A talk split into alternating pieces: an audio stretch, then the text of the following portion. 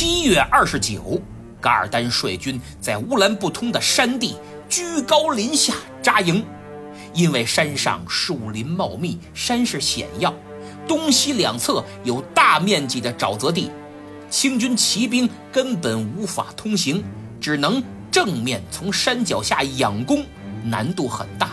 由此可见，噶尔丹真是用心良苦啊。康熙二十九年八月初一，公元一六九零年九月三日，豫亲王福全与噶尔丹在乌兰布通展开大战。噶尔丹将万余骆驼绑住腿，卧倒在地，这叫驼城，用骆驼搭的城。骆驼背上放有木箱，再蒙层毡子，环列为营。士兵则依托驼城发射攻石火器，清军隔河列阵。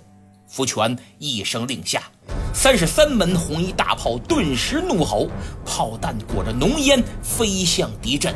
随后，步兵徐徐前进，千余鸟枪手向敌军开火。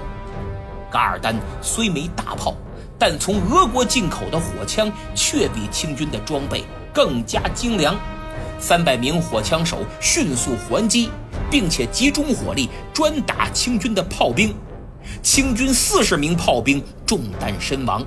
好在清军人手充足，炮兵死一个补一个，弹药也非常充足。而噶尔丹火药和子弹渐渐捉襟见肘。准噶尔军队火枪齐射的威力确实很大。清军又受阻于河，正面攻击损失惨重，双方直战至黄昏。没想到准噶尔人的骆驼撑不住了，被清军的各种大炮炸得纷纷挣脱了绳索，站起来四处奔逃。国舅佟国刚与弟弟佟国维见此情景，率左翼清军身先士卒冲向敌阵。没想到混战中。佟国刚被准噶尔军的俄式滑膛枪击中，当场毙命。这一下，大清将士的血性被彻底激发出来了。满、蒙和汉族战士挥舞着血亮的刀刃，以命相搏，直杀得断肢横飞，热血喷涌，甚至将噶尔丹的军队一分为二。清军右翼抓住战机，迅速挺进。欲与左翼相合，全歼敌军，但被泥泞沼泽所阻，不得不退回原处列阵。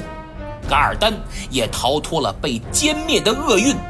此时天色已晚，双方只得收兵。